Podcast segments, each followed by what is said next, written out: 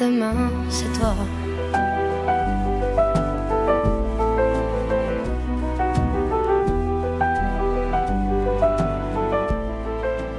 Aún es de noche. Entre la bruma del sueño me parece escuchar un bramido sordo. Los cristales de las ventanas tiemblan unos segundos. Me revuelvo entre las sábanas, aún sin distinguir si el sonido es real o forma parte de las tinieblas que envuelven mis noches.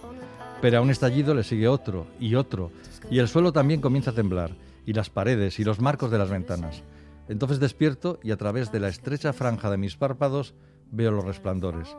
El interior de la habitación se ilumina durante breves instantes mostrando las siluetas de la mesa, la silla donde reposa la falda de mi uniforme y el blanco delantal colgando del gancho de la pared.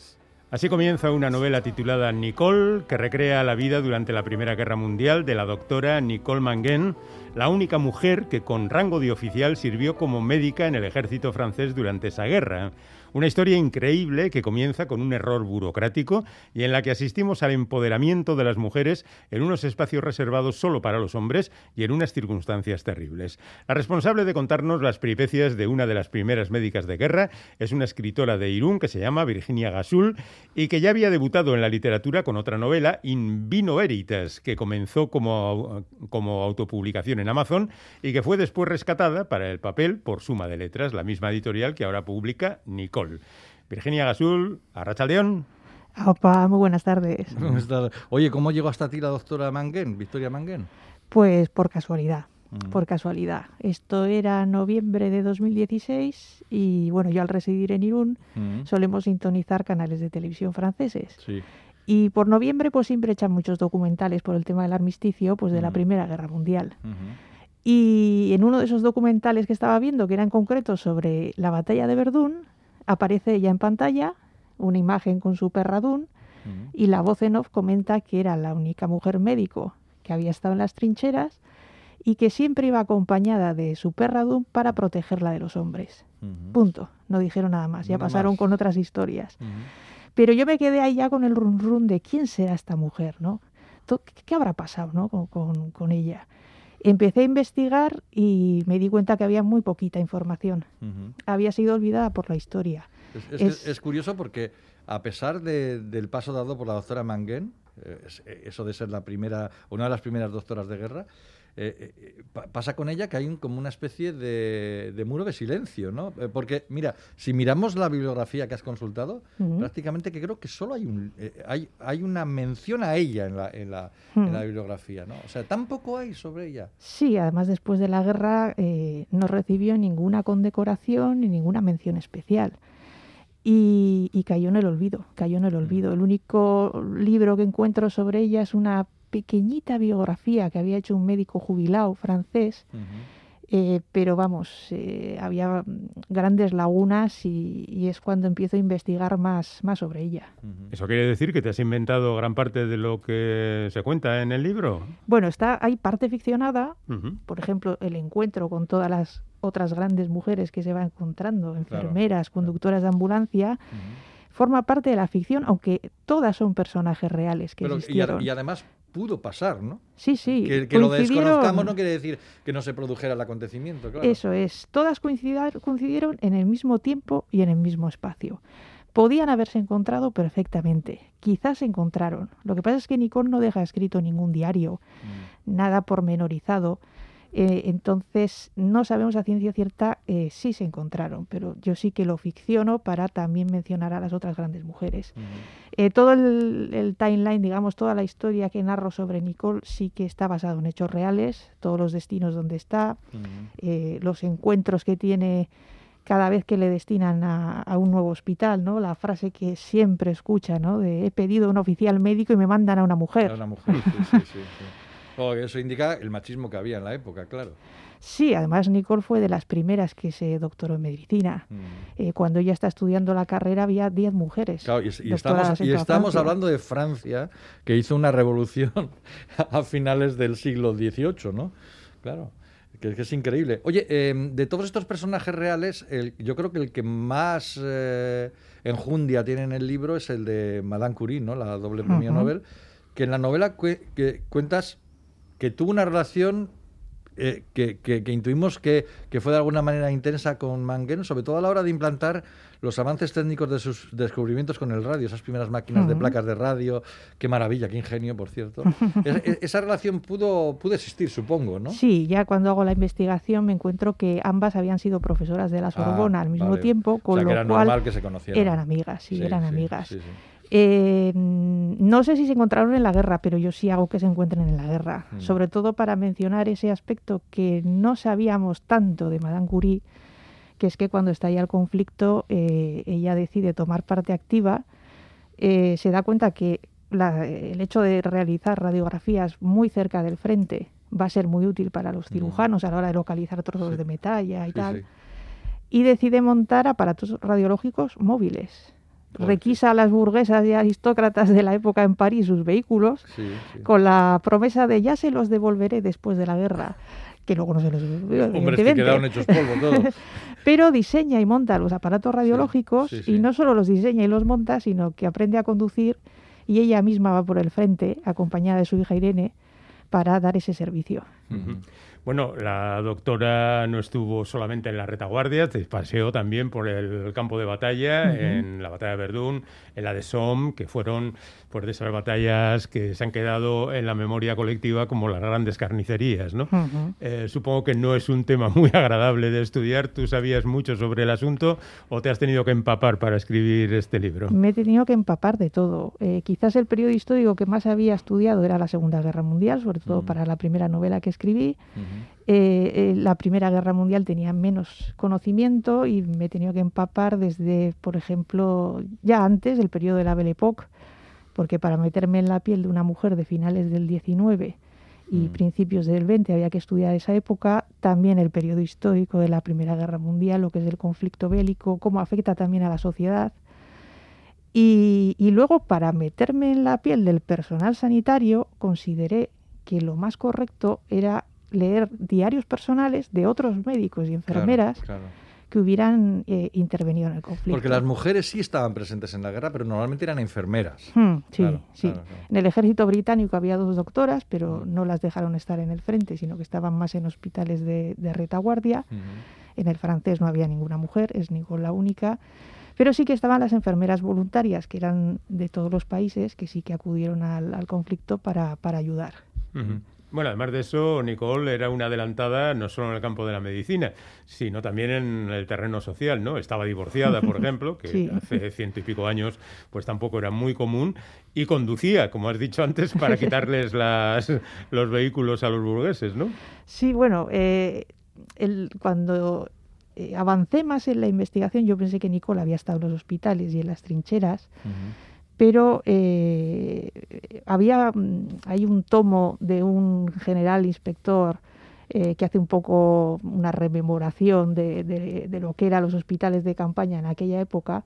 Es un tomo de dos mil y pico páginas y menciona en un pequeño párrafo de cuatro líneas a Nicole diciendo que no solamente se limitaba a estar en los hospitales cerca del frente, sino que ella misma conducía la ambulancia mm. para ir a buscar eh, a soldados que estaban en las trincheras. Claro, y se metían en las trincheras, o sea, es que era, eh, lo, tú lo describes muy bien en el libro, ¿no? Y describes muy bien cómo era atender a los heridos que venían del frente, totalmente destrozados, sin miembros, desfigurados. Claro, en aquella época la medicina da un salto cualitativo y cuantitativo impresionante, ¿no? Porque se consiguen hacer cosas que no se habían hecho antes. Sí, como siempre que tenemos un periodo convulso, ya sea a nivel bélico o pandémico, eh, afortunadamente el, factor positivo es que la investigación y el desarrollo a nivel médico pues pega un avance. ¿no? Lo estamos ahora también viendo con el tema actual que nos está tocando. Y en aquella época sí, eh, se pegó un gran avance con técnicas eh, que intentaban combatir a esa lucha industrial, ¿no? porque la guerra se convierte en esa carnicería industrial también por el avance tecnológico. Se utilizan calibres de, proyectiles de artillería tremendos, eh, el uso indiscriminado de la, de la metralleta, ¿no? de, las mm. ametralladoras. Eh, entonces, claro, al principio de la guerra van a batallar como si fuera la franco-prusiana de, años antes, todavía a caballo y, mandando los, los regimientos al combate. Eh, incluso con uniformes de pantalón rojo y gorra roja al principio, Y claro, se encuentran que la guerra está, pues es, es totalmente industrial y, y una auténtica carnicería.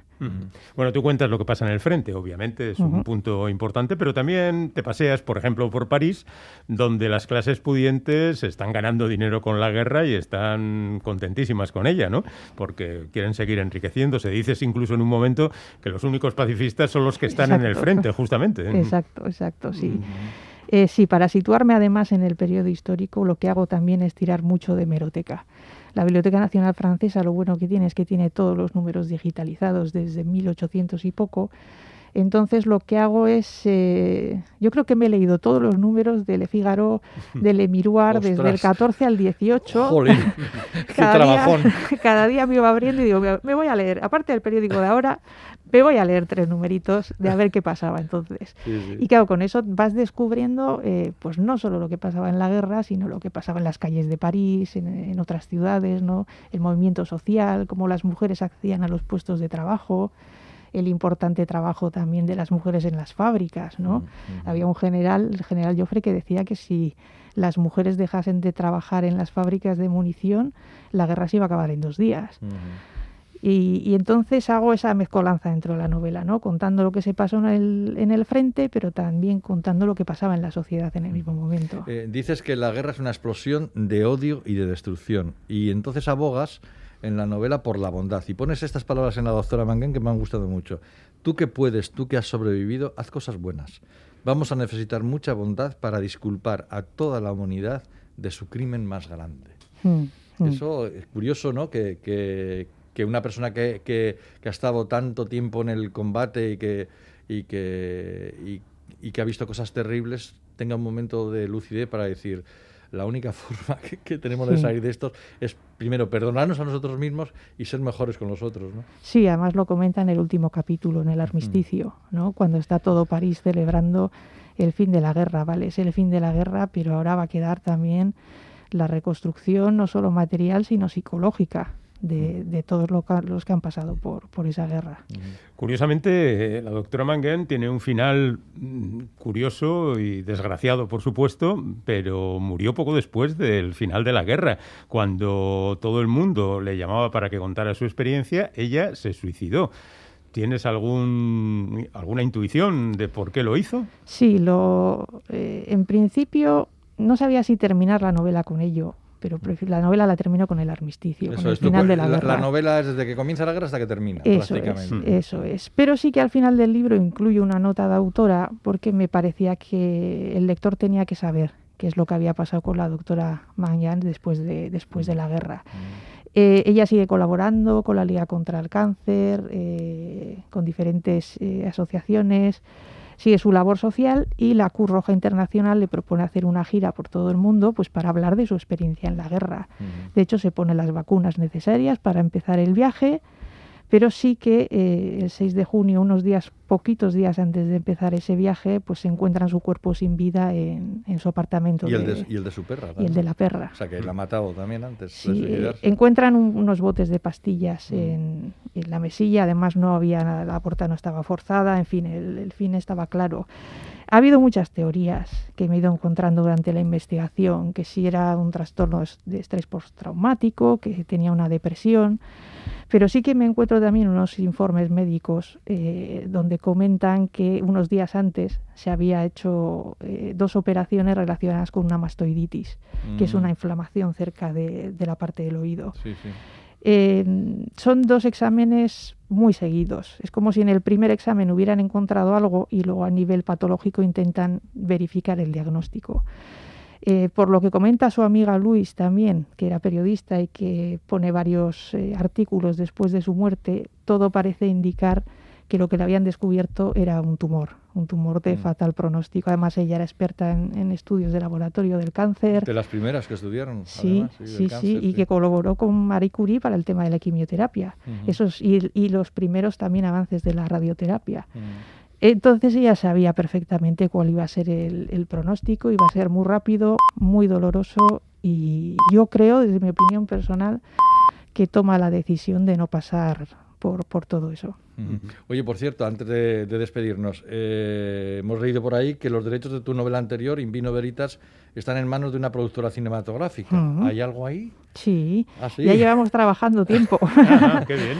sí, eh, además, eh, bueno, la productora Sorrega Filmac me han permitido además trabajar con el guionista, el guion está totalmente terminado y ahora están pues lo típico, con negociaciones con plataformas, pues para ver si se pone en marcha ya. Una, serie o una película? película, película, El guion está hecho para, para película. Ah, vale, vale. Uy, qué, emoción, ¿no? Hombre, lo de Nicole saldrá más caro, ¿no? Porque si tienes que reproducir escenas de batallas ya... Y sobre todo de Verdun, son Ahí habría que mirar más al mercado francés. bueno, yo no sé, Virginia, si tienes claro lo próximo. Bueno, estoy trabajando en ello. Ahora con, los, con la promoción de esta novela llevo dos meses parada, pero sí que estoy trabajando. Vuelvo a la Segunda Guerra Mundial novela histórica y, es una historia que se va a desarrollar dentro de la red Comet. La red esta ah, que, que ayudaba, una red también formada por mujeres y organizada por mujeres que ayudaba a los aviadores eh, derribados de, a, los, aliados que caían en territorio francés nazi controlado por los Eso es, a traerlos hasta aquí, pasarlos por, por nuestros montes, cruzando el Vidasoa con los mugalaris. Ah. Bueno, pues igual hablamos con ella cuando la publiques. Yo encantada. pues nada, ya quedamos para entonces. Claro que sí. Bueno, Virginia Gasul, autora de la novela Nicole, publicado por Suma de Letras. Mucha suerte en todo lo que hagas, eh, Virginia. Eh, gracias. gracias por habernos atendido y hasta la próxima. Gracias a vosotros. Agur, agur. agur.